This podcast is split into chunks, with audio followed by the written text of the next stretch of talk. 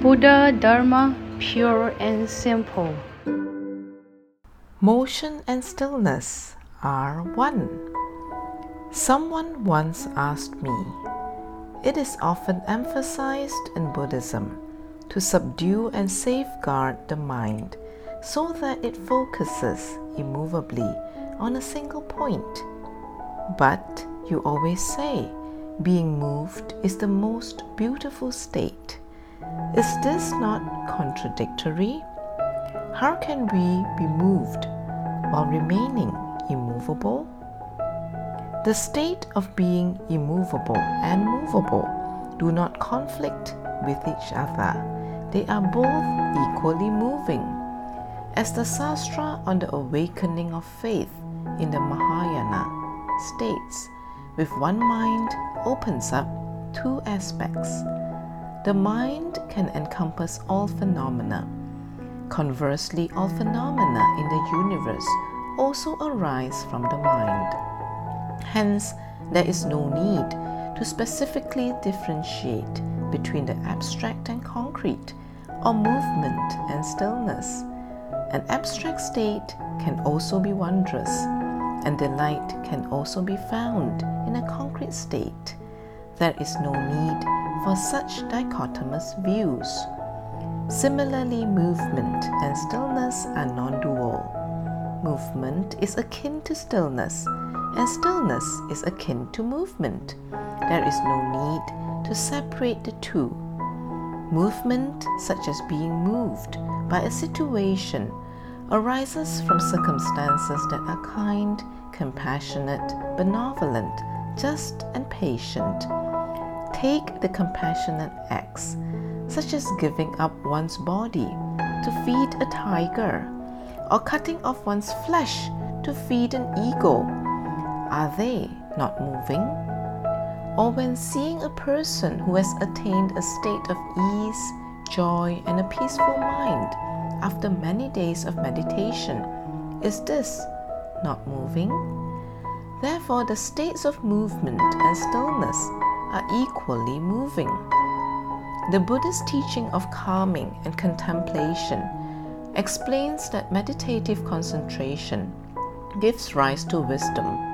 Most people have the misconception of separating meditative concentration and wisdom when explaining this term, elaborating that wisdom can only arise after practicing meditative concentration.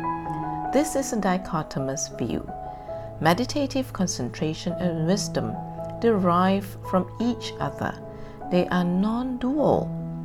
Some may say that the highest state of cultivation is to be immovable, silent, and calm. However, the Buddha Dharma is practiced for the purpose of delivering all living beings. The question is should we be in a state of movement or stillness? When Sakyamuni Buddha attained awakening while meditating on the diamond throne beneath the Bodhi tree, he had already attained the immovable state. Therefore, he did not abide in life or death. However, he continued to deliver sentient beings he chose not to abide in nirvana out of kindness and compassion. Is this not a non dualistic state where there is movement in stillness and stillness in movement? The Buddha said he had not uttered a single word after having expounded the Dharma for 49 years at over 300 assemblies does this not show that movement and stillness are the same? The state of sentient beings is different from that of the Buddha. For example, one sees sea waves raging during a typhoon, but in the Buddha's eyes, the sea is always peaceful and calm. When seeing a still lake, we may think it is in a constant state but water has the power to carry boats, irrigate the land, and nourish all beings and life. Is this not the wondrous state of non duality between movement and stillness? There is a well known dialogue in the Dharma of Non Duality chapter in the Vimalakirti Nirdesa Sutra after 32 bodhisattvas had each described their understanding of the Dharma gate of non duality, Manjusri Bodhisattva concluded to be without words, without sayings, without manifestations, without consciousness of all phenomena, and to transcend all questions and answers is the way to enter the Dharma gate of non duality. He then asked Vimalakirti for the way to enter the Dharma gate of non duality, to which Vimalakirti replied with silence. This silence was as loud as thunder. Furthermore, when the Buddha held up a flower on Vulture Peak, only Mahakashapa smiled in response. So the Buddha said, I have the treasure of the true Dharma eye, the wondrous mind of Nirvana, the true reality without form. It is a profound teaching, not set in written words, but in a separate transmission between and beyond the teachings. This I entrust to Mahakashapa.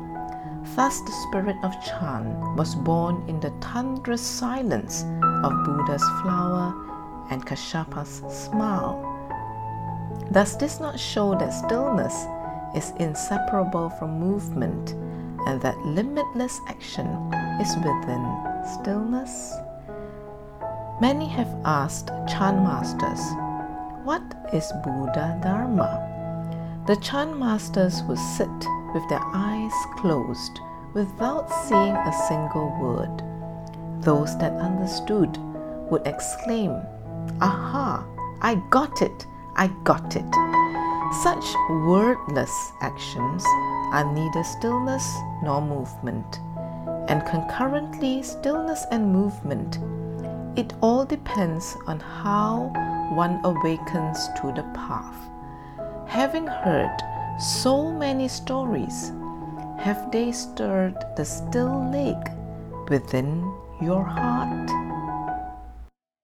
Please tune in same time next week as we meet on air.